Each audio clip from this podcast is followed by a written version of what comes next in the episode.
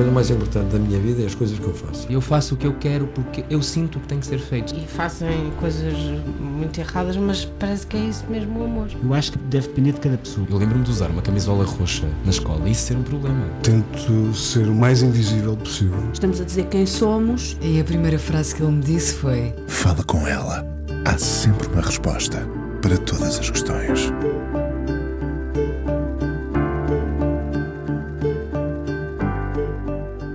Fica a fé num mundo que parece cada vez mais fragmentado?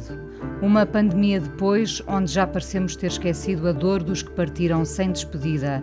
Um mundo que envelhece, mas onde se cobiça a longevidade.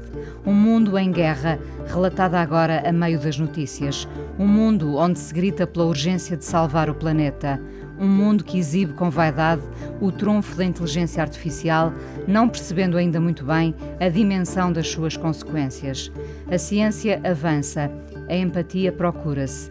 A Igreja Católica à deriva com questões que já não se prendem com a fé, antes com os limites do homem, sendo que a fé permanece a transcendência, o indizível. Hoje, de volta ao Fala Com Ela, aqui na Antena 1, o padre, teólogo, professor e filósofo Anselmo Borges. Olá, Anselmo.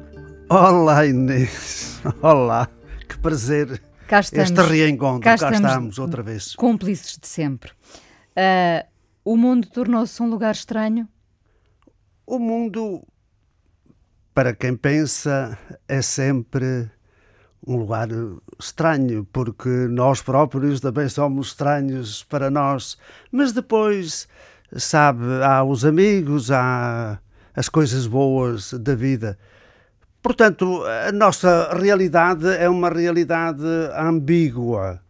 Aliás, no mundo é assim também. Há bem, há mal, há o justo, há o injusto, há, há os heróis, há os, os cobardes. Anónimos. E há os anónimos também. Sim. Heróis à sua maneira. Mas. Uh, uh, Bom, o mundo sempre viveu entre ciclos de prosperidade e quando falo em prosperidade uh, posso falar até em, em, termos de pensamento, por exemplo, uh, e ciclos de muitas sombras. Uh, o homem foi -se sempre adaptando a esses ciclos, não é? Mas parece que se torna cada vez mais difícil o próximo nível, como se tivéssemos criado uma armadilha onde parece que estamos prestes a cair. Não sei se concorda. Vivemos nestes ciclos, hora de luz, hora de sombra, hora de prosperidade, eh, hora de recuos e recuos a vários níveis de pensamento. Falou aí em filosofia. Sempre se disse que a filosofia nasce do espanto, não é? Mas eu costumo chamar a atenção que ao espanto positivo, não é? A gente olha para o mundo e admira-se, fica encantado. Olhe, um céu estrelado, olhe, um, um pôr do sol sobre o mar, olhe, um rosto belo. É a beleza, é o encanto, não é? A gente fica verdadeiramente admirado. Fascinado, Portanto, a filosofia, a filosofia arranca do espanto, mas é deste espanto positivo com o espanto negativo, porque de repente há uma tragédia, não é? De repente há, olhe, um louco que, que vai com uma faca contra dois adultos e várias, e várias crianças. Portanto, a vida, a vida humana, face ao ser humano que é eh, consciente, que sabe, que sabe e sobretudo sabe que não sabe ilimitadamente, a vida vem ao nosso encontro com este espanto positivo e negativo. Mas há situações que são efetivamente, poderíamos dizer, axiais. Axiais são muito, muito especiais. Há revoluções Repare, por exemplo, houve o tempo em que o ser humano eh, parou e começou a agricultura, não é? No quadro da evolução. Houve a primeira revolução industrial, a segunda revolução industrial, e neste momento acho que as pessoas mais atentas apercebem-se de que estamos no limiar de uma realidade ainda desconhecida, mas que significa um salto, um salto. Um salto que pode significar o fim de um ciclo. O fim de um ciclo, mas que pode significar o fim da humanidade. Pela primeira vez, pela primeira vez, a humanidade tem poder suficiente para se autodestruir. Olhe, pensemos, pensemos no armamento atômico. Há armas nucleares suficientes para destruir o planeta, para destruir a humanidade. Aliás, entre parênteses, já Einstein dizia: se houver a terceira guerra mundial, a quarta vai ser a pedrada. Nós temos armamento atômico. Olhe, o que se passa com o planeta? Não é? Com... O armamento atómico já temos há, há, muitos anos, não é? Sim, mas, mas de repente pode, pode desencadear-se uma, uma, uma guerra, uma guerra uh, nuclear. Uh, ouça, nós a temos... é que, que estamos cada vez mais perto disso poder acontecer, não é? Sim, sim, as ameaças estão aí uh, permanentes. Mas por isso é que já o Einstein dizia: tenham cuidado, porque se forem para a Terceira Guerra uh, Mundial uh, com armamento atómico, a Quarta Guerra vai ser, vai ser à pedrada, tal a destruição. Nós temos o problema, o problema climático, não é? Tudo o que tem a ver com a ecologia. Neste momento, veja, temos, temos a inteligência artificial e, significativamente, isto é de tal modo alarmante que até aqueles que estão à frente de empresas dessas novas tecnologias pediram um adiamento um adiamento por meses para sabermos efetivamente aquilo que efetivamente queremos. Mas quando a gente diz inteligência artificial, eu vou mais longe, porque há o acrónimo NBIC. NBIC significa nanotecnologias, biotecnologias, inteligência artificial, neurociências, tudo isto interligado faz com que já se fale em transhumanismo, muito bem, e pós-humanismo.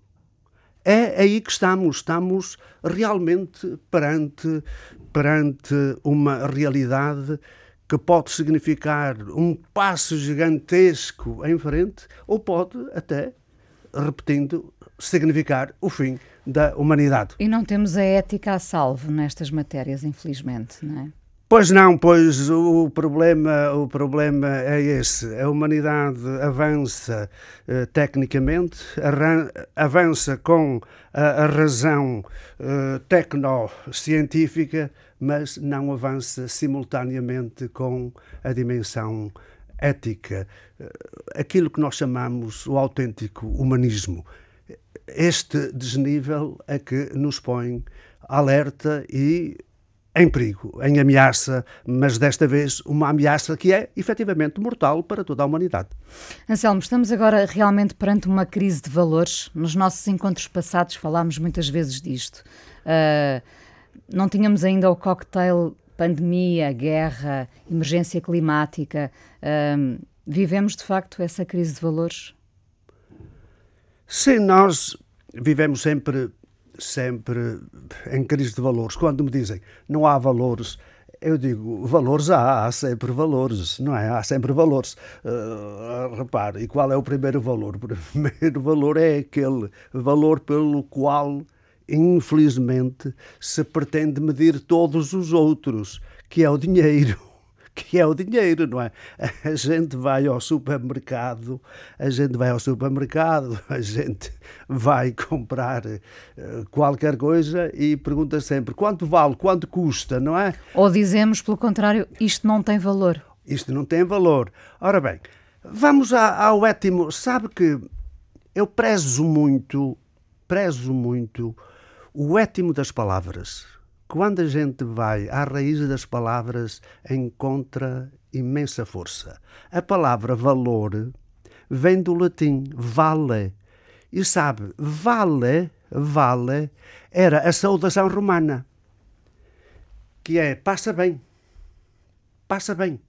Aliás, já reparou, nós saudamos-nos sempre perguntando: Olha, como estás? Como vais? Como está a tua saúde? Então, vala é passa bem. Como está a tua saúde? Passa bem. À despedida, dizemos sempre, perguntamos pela saúde, então, vala tem a ver de onde vêm as palavras valores, não é? De onde vem a palavra valor, vala tem a ver com saúde. Está a ver? Então, há, quando falamos de valores, temos de falar numa hierarquia de valores. Esse é que é o problema. Quando a gente destrói a hierarquia de valores. Temos os valores, olha. Diremos saúde... que as prioridades estão invertidas. Exato, muitas vezes sim. Então, temos a saúde, Olhe, nós temos, nós temos os bens alimentares, evidentemente. Olhe, a política é um valor, a ciência é um valor. Nós temos valores. A ética, claro. Agora, mais uma vez, o problema é realmente esse que acaba de apontar. Qual é o critério último pelo qual nós medimos os valores e qual é o critério último pelo qual devemos escalonar os valores? Uh, olhando para essa hierarquia, uh, em que lugar estará agora a Igreja Católica? Olha, a Igreja Católica, segundo dizem inclusivamente as sondagens, caiu na confiança, na confiança das pessoas. Eu sou sincero, eu acredito, acredito que a Igreja é transportadora, é, transport, é transportadora daquilo que eu considero o maior valor.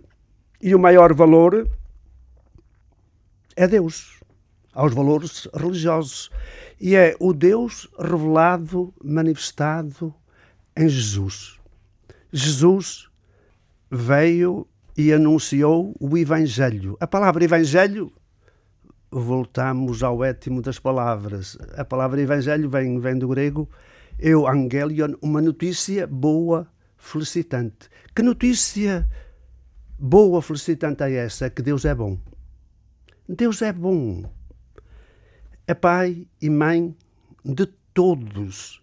E o único interesse de Deus é a felicidade, a alegria, a realização plena de todos os seus filhos e filhas. Mas neste momento, o veículo que difunde essa mensagem, Deus, uh, perdeu a confiança de muitos dos seus a igreja, eleitos. A Igreja transmite, é portadora deste que eu considero o maior valor, não é? Porque, porque na hierarquia dos valores está lá no topo está a pessoa e em última análise está, está Deus a favor das pessoas.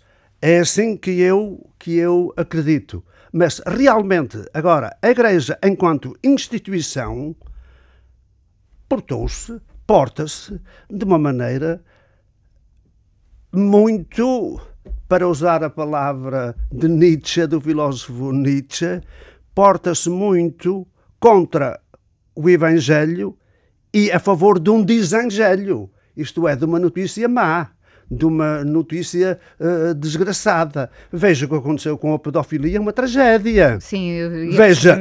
O, o, que se veio a apurar aqui em Portugal, uh, no resto do mundo já, já temos uh, vindo a, a conhecer ecos de uma parte dessa realidade.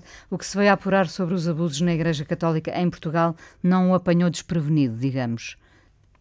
Olha, Tinha noção da dimensão do problema?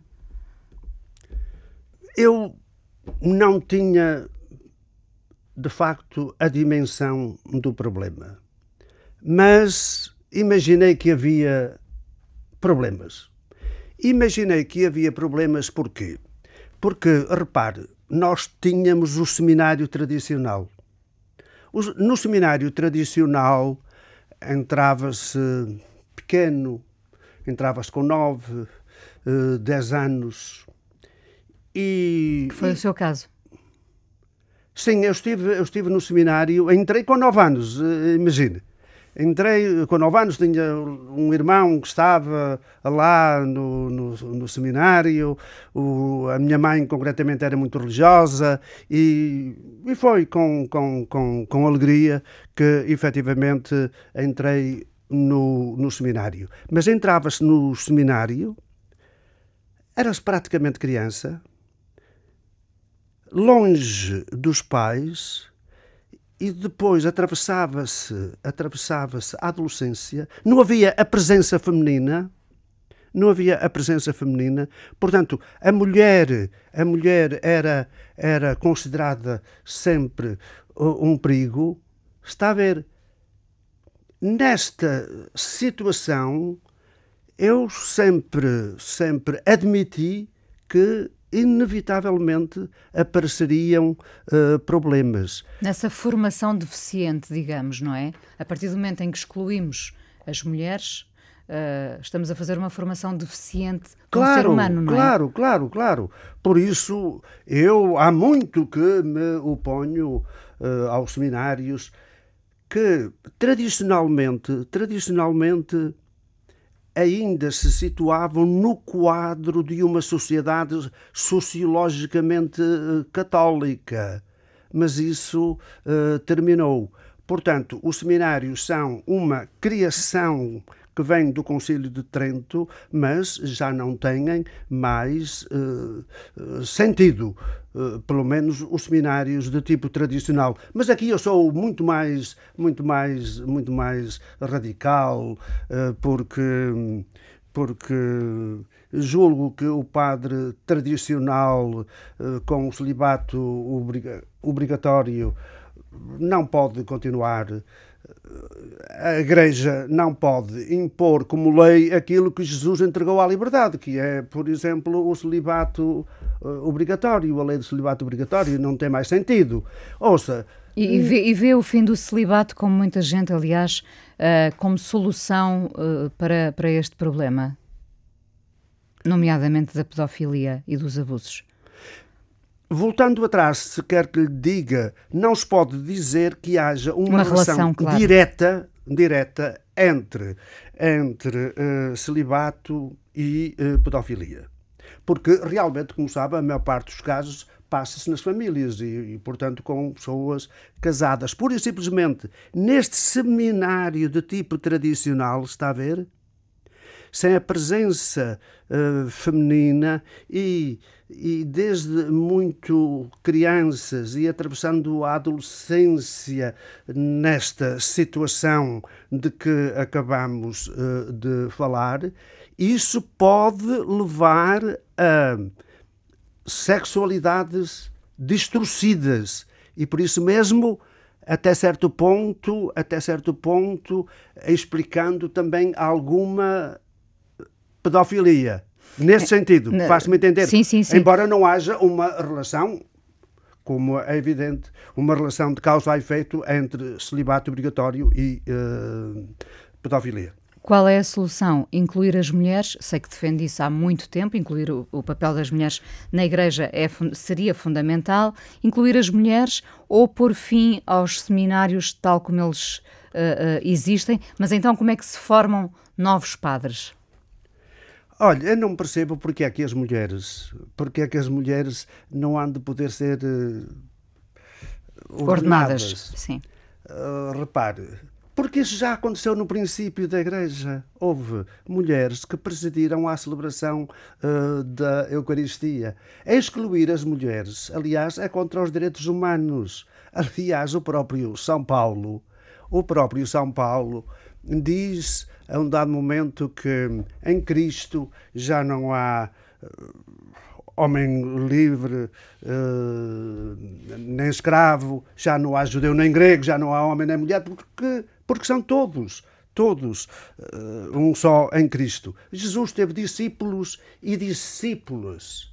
Portanto, e para lá do mais, volto a repetir, é contra os direitos humanos, não é? Porque é que as mulheres não ande a exercer as mesmas tarefas dentro da Igreja que são exercidas por um homem. Aliás, repito outra vez, é uma coisa que muita gente não sabe. No princípio, a celebração foi presidida também.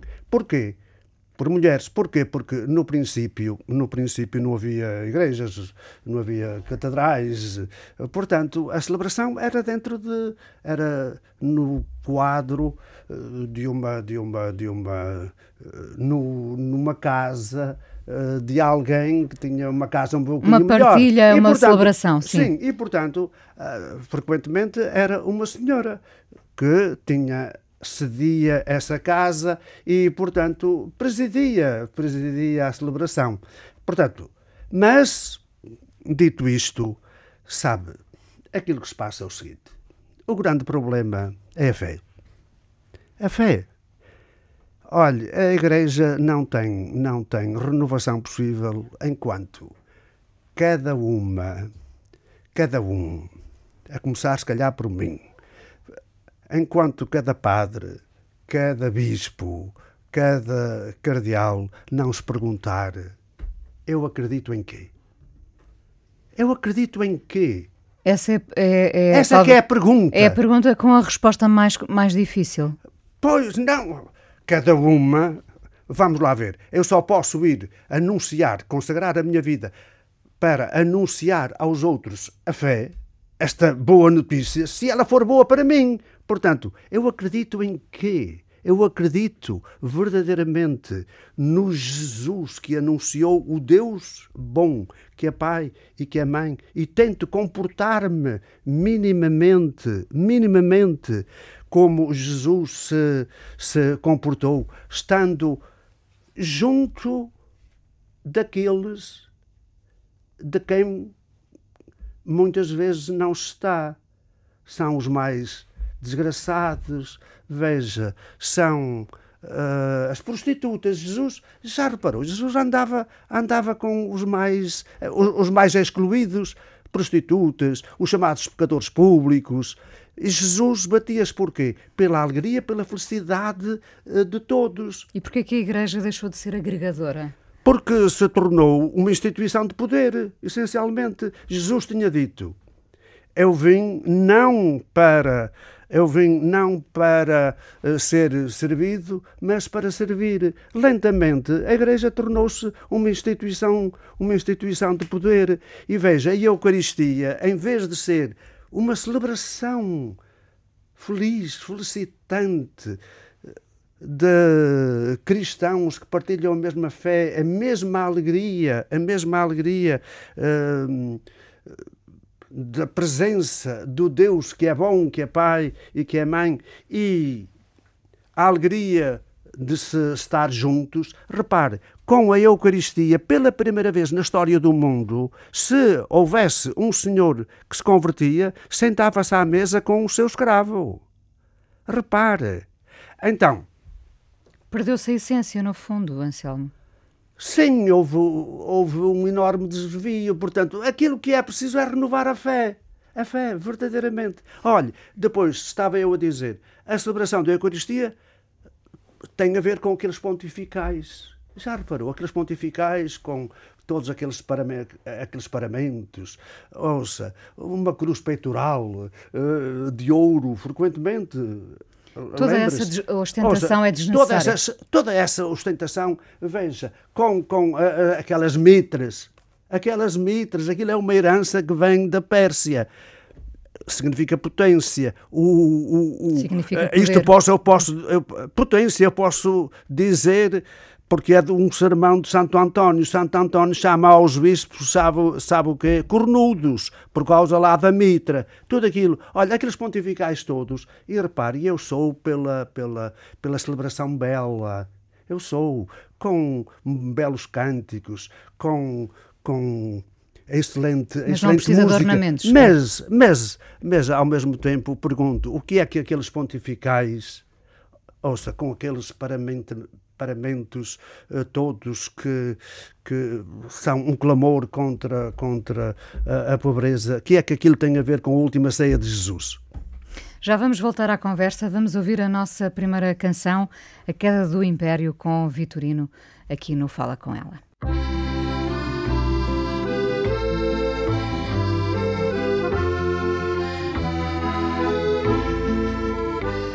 Anselmo Borges, padre católico, ensaísta, filósofo, professor universitário, hoje no Fala Com Ela aqui na Antena 1.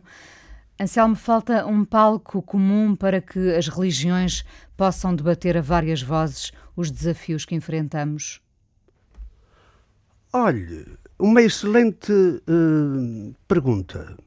Numa altura em que se fala tanto em palcos, uh, uh, este não será o mais importante? Sim, sim, sim, sim, sim mas está-se a referir a um palco do qual tanto se falou, e, mas esse é um palco vamos, que era bem, era bem escusado, tal qual foi, foi Pensado, concebido. Sim.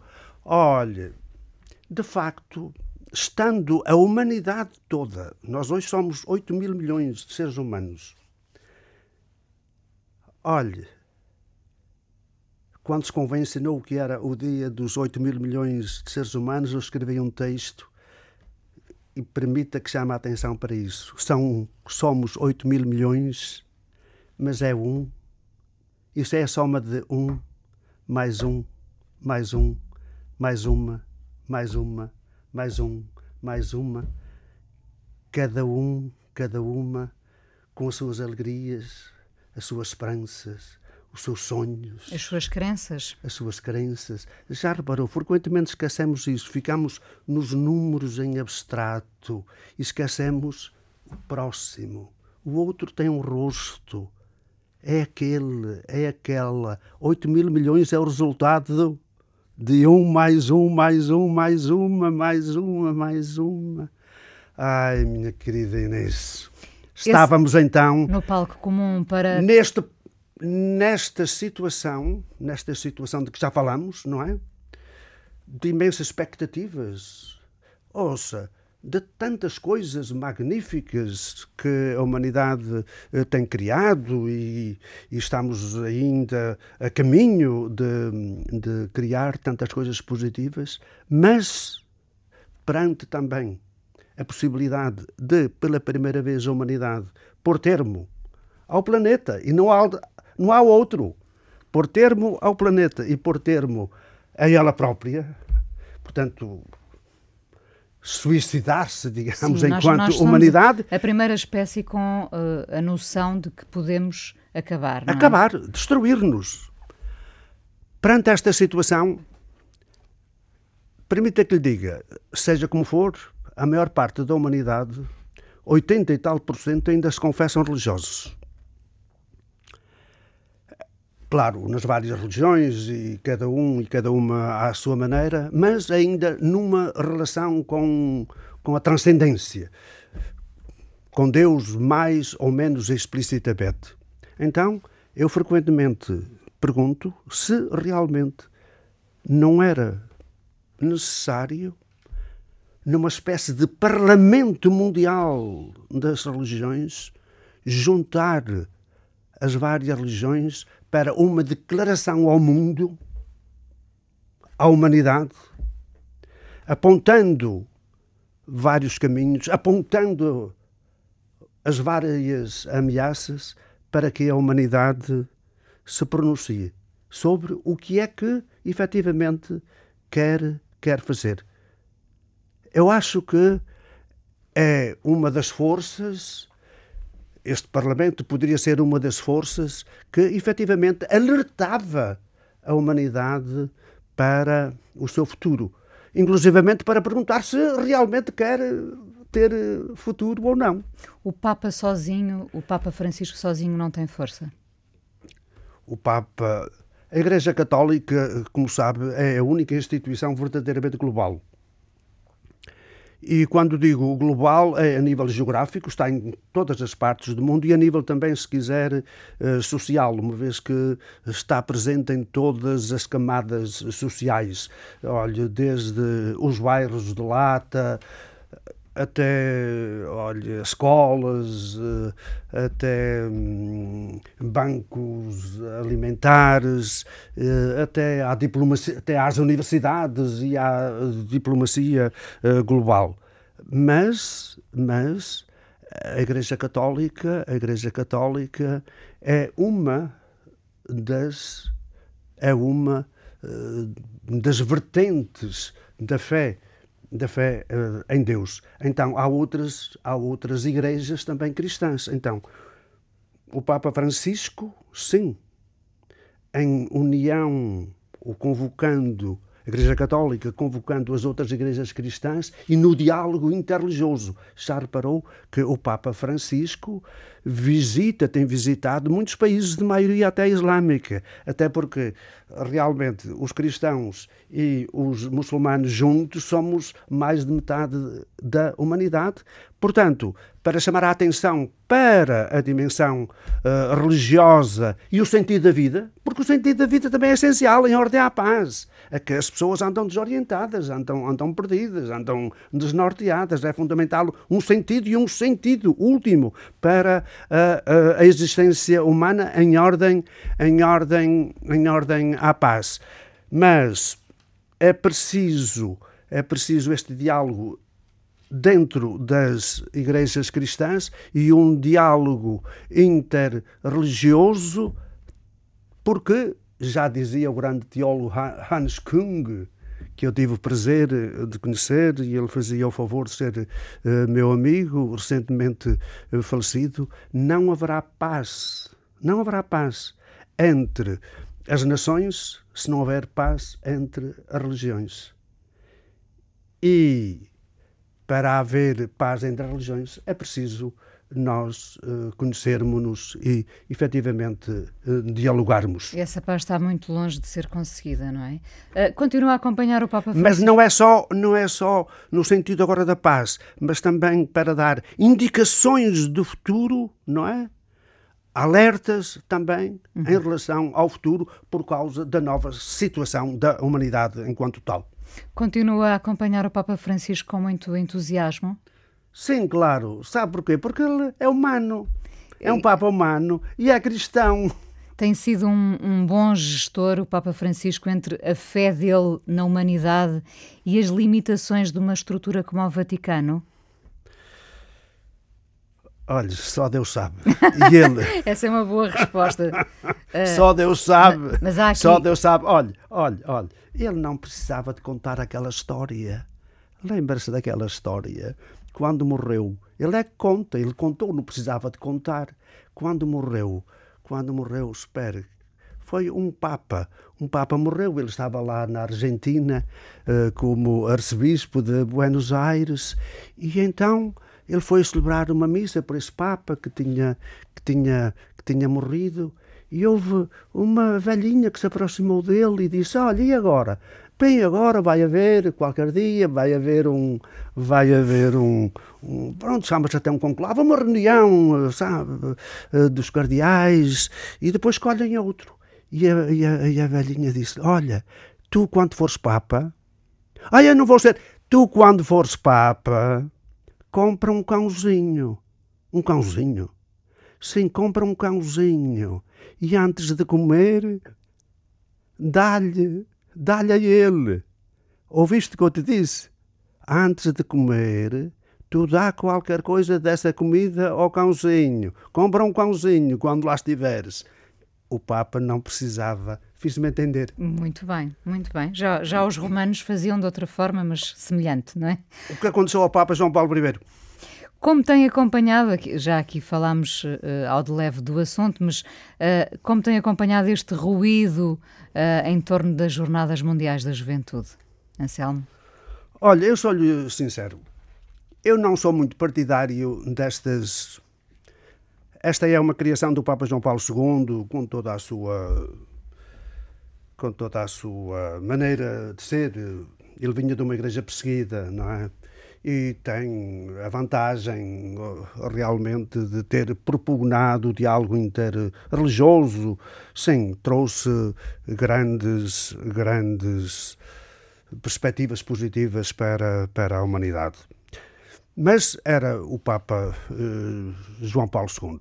E as jornadas são uma iniciativa, uma iniciativa dele. Eu não sou muito partidário destas destas manifestações multitudinárias da fé. Temo, inclusivamente, que, que se não houver, se não houver advertências, se não houver uma excelente preparação se fique eh, fundamentalmente numa enorme manifestação de turismo com umas pinceladas uh, religiosas. Dito isto, quero também acrescentar que isto para o país pode ser, pode ser bom, na medida em que torna o país conhecido por, por muitos, por muitos jovens, porque virão de toda a parte do mundo, e a Jornada Mundial da Juventude pode e deve ser, mas para isso, repito, tem de haver excelente preparação uma plataforma de encontro, encontro de jovens que vêm de toda a parte uh, do mundo, uma plataforma de diálogo, uma plataforma eh, de conhecimento mútuo Estamos... e por isso mesmo de diálogo inter, interreligioso. Eu vejo também vantagens se efetivamente esta realidade for bem aproveitada, preparada e aproveitada. Estamos a menos de dois meses desse acontecimento. Temos tempo para essa preparação? Teremos? Do ponto de vista, do ponto de vista dos locais lê-se nos jornais que as autoridades dizem que está tudo a caminho e a tempo. E a tempo. Do ponto de vista, agora, se quiser, mais da preparação uh, espiritual, temo que não haja tanta uh, preparação como efetivamente julgo ser necessária. Anselmo, como é que um homem de fé, uh, como o Anselmo, uh, encontra a fé neste mundo às avessas? Como é que encontra a fé estando o mundo como está, tão fragmentado, como dizia no início? Pois, olha, a fé é uma luta, sabe? A fé, a fé, a fé é, é uma luta. É fácil perder a fé, é, é mais difícil mantê-la com o mundo como está, como o temos. A fé tem sempre a ver com uma experiência eh, pessoal, mas se, na medida em que é possível falar de modo genérico, em princípio as pessoas já recebem a fé, mas quem não recebe a fé. Mas há quem quer... encontra a fé a determinado momento. É? Exato, não? há quem encontra, encontra a fé. E mesmo aqueles que receberam a fé têm de perguntar-se. Voltamos à questão de há pouco. Têm de perguntar-se: eu acredito em quê? Acredito porquê? E a fé, a fé tem de ser razoável a fé não é um produto uh, da, da razão, não é?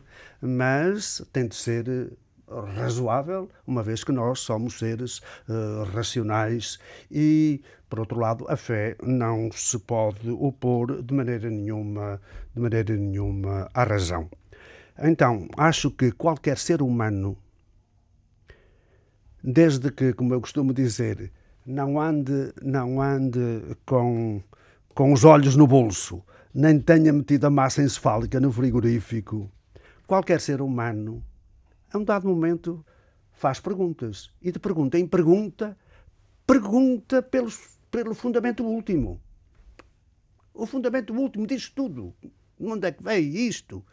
Qual é o fundamento último? E repare, tem sentido estarmos aqui, tem sentido ter filhos, uh, tem uh, sentido uh, namorar, tem sentido estudar, tem sentido casar, tem sentido investigar, tem sentido têm sentido todos estes festejos em que andamos encantados, não é? Mas a um dado momento perguntamos qual é o sentido, o sentido último, uma vez que esbarramos uh, com a morte. Então. Qual é o sentido último para si? Para mim, o sentido último é que não caminhamos. Cá está a mensagem de Jesus. Nós não caminhamos para o nada. Caminhamos para a plenitude da vida em Deus. Olhe, permita que, que aqui lhe diga. Olhe, pregou-se frequentemente o tal anti-evangelho, agora até do ponto de vista doutrinal, que Deus mandou o Filho, mandou Jesus, porque a humanidade tinha uma dívida infinita para com Ele, e então, através da morte do Filho, através uh, da cruz, Jesus pagava essa dívida, a humanidade pagava essa dívida, Deus agora aplacava a sua ira e reconciliava-se com a humanidade. Olha, isto é de uma barbaridade. Em relação a este Deus, eu sou ateu. Aquilo que Jesus fez foi anunciar o contrário. Deus é bom, não precisa de sacrifícios. Nem é? de punições, nem. Deus, Deus é bom, é pai e mãe e devemos e devemos portar-nos uns com os outros, exatamente como filhos e filhas e filhas de Deus. Veja como estaria a humanidade se efetivamente o Evangelho fosse minimamente praticado, houvesse algum esforço uh, na prática uh, do Evangelho. Mas Jesus, Jesus anunciou essa, essa mensagem boa e felicitante. Mas repare, ele percebeu perfeitamente que esta mensagem ia contra os interesses da religião oficial, dos sacerdotes do templo, ia contra os interesses, porquê? Porque eles viviam de uma religião que explorava o povo através daqueles sacrifícios, milhares de vitelas e, e, e bois. Deus não precisa desses uh, sacrifícios, mas ia contra a religião oficial, não é? Que oprimia o povo, ia contra, ia contra os poderes do Império Romano. Porquê? Porque os impérios existem para eh, a explorar, não é? Não trata, não trata, não trata as pessoas como filhos e filhas de Deus, como como irmãos. Portanto, ele percebeu, ele percebeu que ia que ia ser ser julgado e que ia ser condenado. Mas cá está, não recuou. Não recuou. Foi até ao fim. Foi, foi, foi, foi até ao fim e, portanto, sacrificou-se para dar testemunho da verdade e do amor. Claro, ao princípio aquilo foi, foi o colapso. Ao princípio foi, foi o colapso, porque os discípulos sentiram-se perdidos. Significativamente, as mulheres não o abandonaram, foram até ao fim com ele. E lentamente, mas lentamente, veja, e este é que é, este é que é, do ponto de vista histórico, o enigma do cristianismo.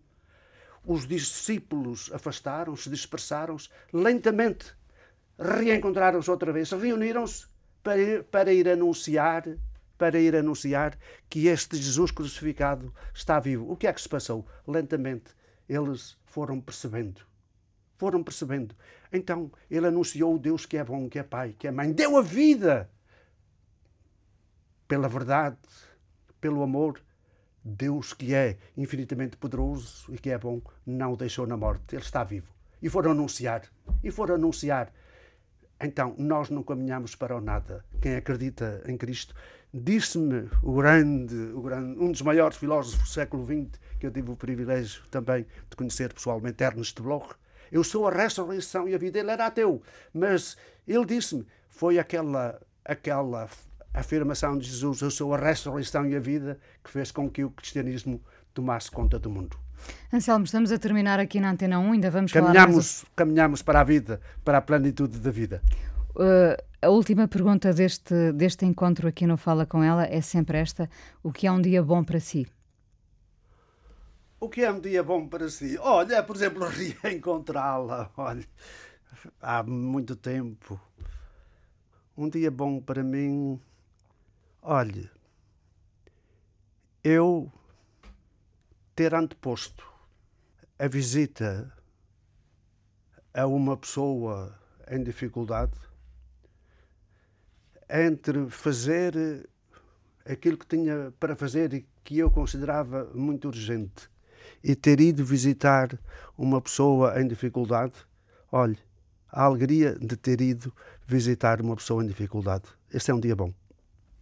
Muito obrigada por ter vindo ao Fala com ela aqui na Antena 1. Vamos ouvir eh, agora na despedida Nick Cave do álbum Seven P Psalms, Have Mercy on Me e ainda falamos mais um bocadinho no podcast.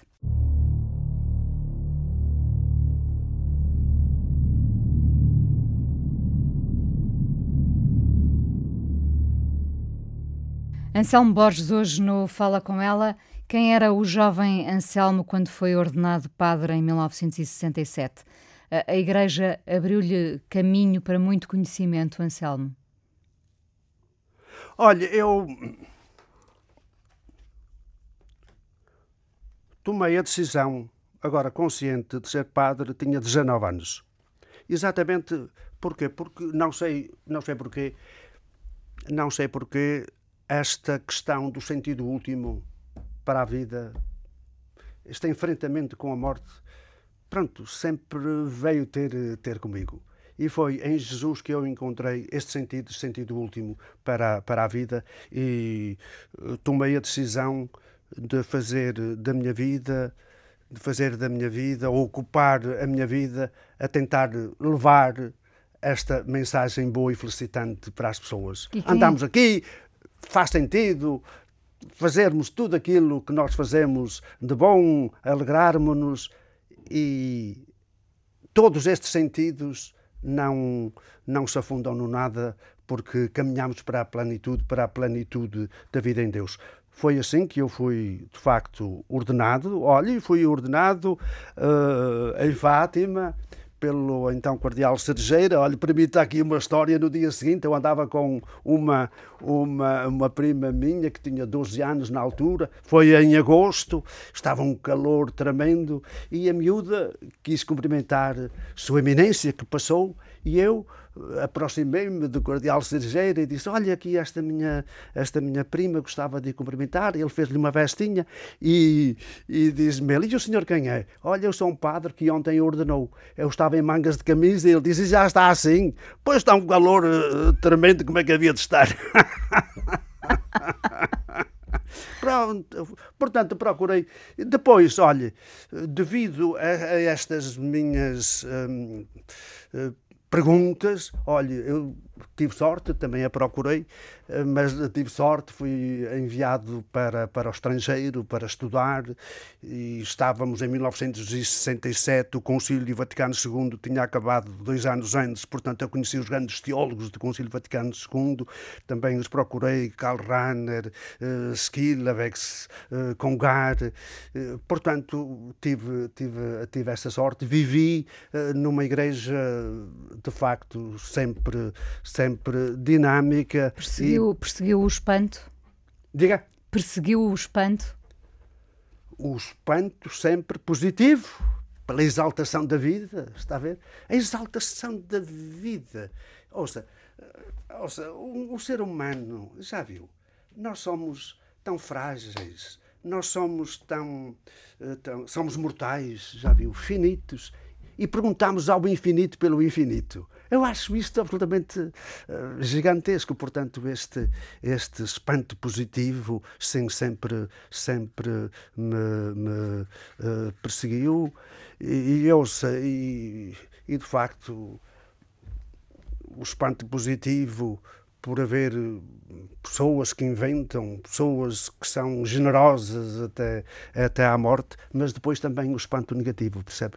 O horror, ouça, o horror da maldade. Por exemplo, eu olho para esta guerra, para esta guerra agora da Ucrânia, olho, e a alma desface-me em lágrimas, percebe? A idade e, a, e, a, e a necessidade de perguntar a Deus, está a ver? Aliás, Aliás, é uma tentação Jesus... perguntar a Deus porquê. Sim, claro, claro. Aliás, Jesus também gritou lá do alto da cruz aquela pergunta que atravessa os séculos. Jesus morre rezando uma pergunta, meu Deus, meu Deus, porque é que me abandonaste? Embora Pai, nas tuas mãos entrego o meu espírito. Portanto, aliás, na, na, na olha, apareceu, apareceram, têm-me aparecido casais, enfim, que têm perdido filhos muito jovens e eu levo-os lá a uma gruta e, como eles acreditam, lá di, diante da estátua de uma, da imagem de uma Nossa Senhora, desabafem aí e gritam e protestam contra Deus. E eu digo-lhes: podem protestar. Na Bíblia há um livro que é o livro de Jó, que é o homem sofredor e de forma não e de forma inocente ele é inocente ainda por cima ouça está lá é uma coisa gigantesca está lá. O um dado momento, desafia Deus. Desafia Deus para haver uma terceira entidade que julga entre ele e Deus. Está a ver? Ouça, rezar também é perguntar a Deus. Não é à toa que há uma expressão que é uh, uh, tens uma paciência de Jó, porque Jó foi submetido Sim, a porque tantos... depois, porque depois no final, no final, uh, o livro de Jó tem várias camadas e aceita, aceita, aceita, mas pelo caminho faz estas perguntas verdadeiramente uh, impressionantes e alucinantes. Anselmo, tem muitas perguntas sem resposta? É quase tudo. é quase tudo. Ouça, uh, repare. Como é, que eu, como, é que, como é que eu apareci aqui? Porquê precisamente eu? Porquê é que estamos aqui? Sim, porque, não, mas ter aparecido eu, precisamente eu, já viu? Esta é a primeira pergunta. Repare, isto anda aqui, vá, o universo para simplificar, há 13.700 milhões de anos, 14 mil milhões de anos. E depois foi saltando, tal, não sei o quê, e tal. Uh, e, e, e sei. E, e, depois, e depois apareceu a vida. Um, a Terra tem uns 5 mil milhões de anos, a vida apareceu há uns 4 uh, mil milhões de anos e qualquer coisa. E não sei o quê, depois foi a evolução. E apareci eu. Precisamente eu. Porquê? Repare, Porquê? Porquê? Mas, e acho que cada uma e cada um pode fazer a mesma pergunta. Exatamente a mesma pergunta. A, a mesma pergunta. Teve muitas experiências positivas nas suas aulas. O, o que tentou ensinar acima de tudo aos seus alunos? O que é que eu procurei? Olha. Que fizessem perguntas que fizessem perguntas, que andassem. É isso, que não andassem com os olhos no bolso, nem metessem a massa encefálica no frigorífico. Está a ver? Porque a filosofia surge exatamente uh, deste confronto entre o espanto positivo e o espanto negativo. E aquilo que faz falta, aquilo que faz falta é o espírito crítico. Nós precisamos de viver na vida erguidos, conscientes conscientes. Portanto, aquilo que eu procurei fundamentalmente é que andassem na vida de forma consciente. Aquilo que nos distingue dos outros animais é que nós somos conscientes, mas não é apenas conscientes, somos conscientes de que somos conscientes. Esta é que é a diferença. Os outros animais também sabem, sabem muita coisa, mas não sabem que sabem, nós sabemos que sabemos e, portanto, andar na vida de forma uh, consciente, mas ao mesmo tempo repare, eu estou marcado também pelo cristianismo por esta dupla dimensão. No Novo Testamento diz que Deus é amor. Deus é amor. E amor incondicional. Amor incondicional está lá numa carta de São João. Mas veja, a bondade, o amor, sozinhos podem ser, desculpa a expressão, sozinhos podem chegar muito perto. E até há, às vezes, a bondade lorpa, desculpe. desculpe. Também se diz no Evangelho segundo São João que Deus é inteligência, Deus é logos, logos. Tudo foi criado pelo logos e por isso é que se foi criado pelo logos, pela razão, o mundo é investigável e não é por acaso que a ciência uh, nasce, tem o impulso uh, aqui uh, com base ou com raiz em, em, em, em, sociedades cristãs. Então, Deus é logos, é razão, é inteligência. Então, a vida, a vida humana autêntica, a vida cristã autêntica surge da confluência, do, do cruzamento da bondade e da inteligência, do amor e da razão. Porque a bondade sozinha, como disse, pode chegar muito perto e não ser criativa, não e pronto, e até levar ser lorpa, desculpe mais uma vez a expressão, mas a razão sozinha também pode ser cruel. É do cruzamento da bondade, da bondade e da inteligência, da razão e do amor. É a partir desse cruzamento que se deve construir uma humanidade boa, justa e feliz, em paz e com futuro. De todas as perguntas que, que tem, que coleciona, daquelas que não têm resposta, uh, Muitas delas rondarão o tema da morte, no seu caso e no nosso caso. Em todos, ouça, Em todos, caramba. em todos. Ah, Ouça, não a- é, a não morte- é, a não ter resposta para essa pergunta não o assusta. O que é a morte? Para onde vamos? Ouça. onde ficaremos?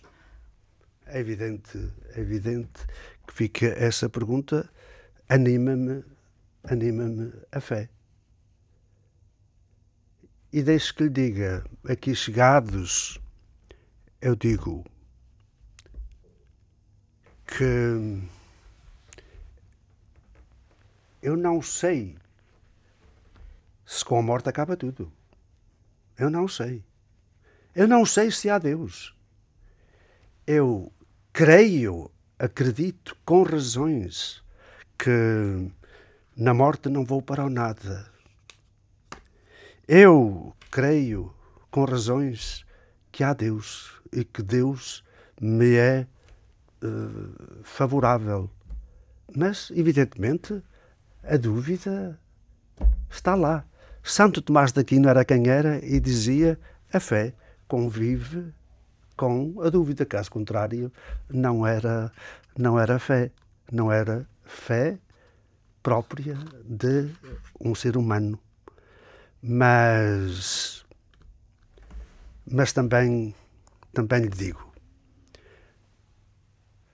nesta.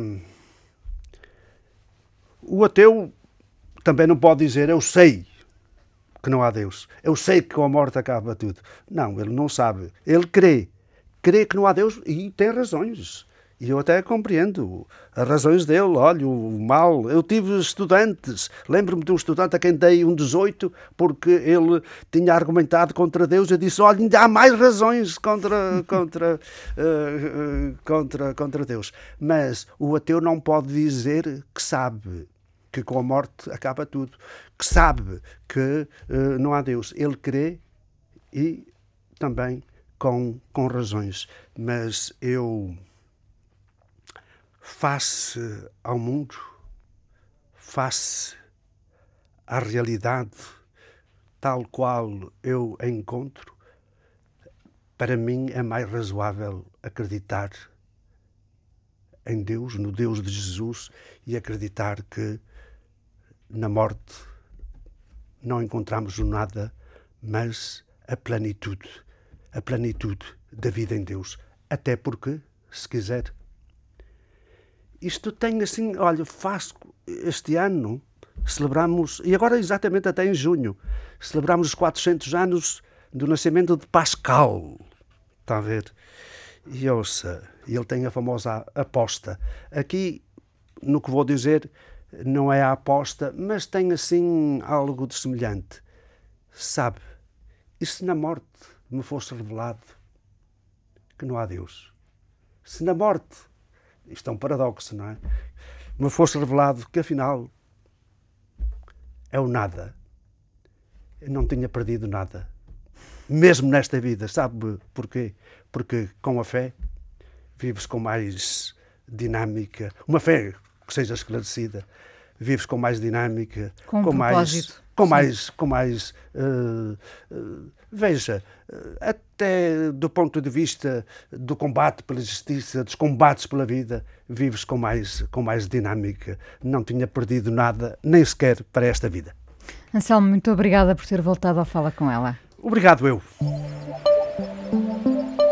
A coisa mais importante da minha vida é as coisas que eu faço. Eu faço o que eu quero porque eu sinto que tem que ser feito. E fazem coisas muito erradas, mas parece que é isso mesmo o amor. Eu acho que deve depender de cada pessoa. Eu lembro-me de usar uma camisola roxa na escola e isso ser um problema. Tento ser o mais invisível possível. Estamos a dizer quem somos. E a primeira frase que ele me disse foi: Fala com ela. Há sempre uma resposta para todas as questões.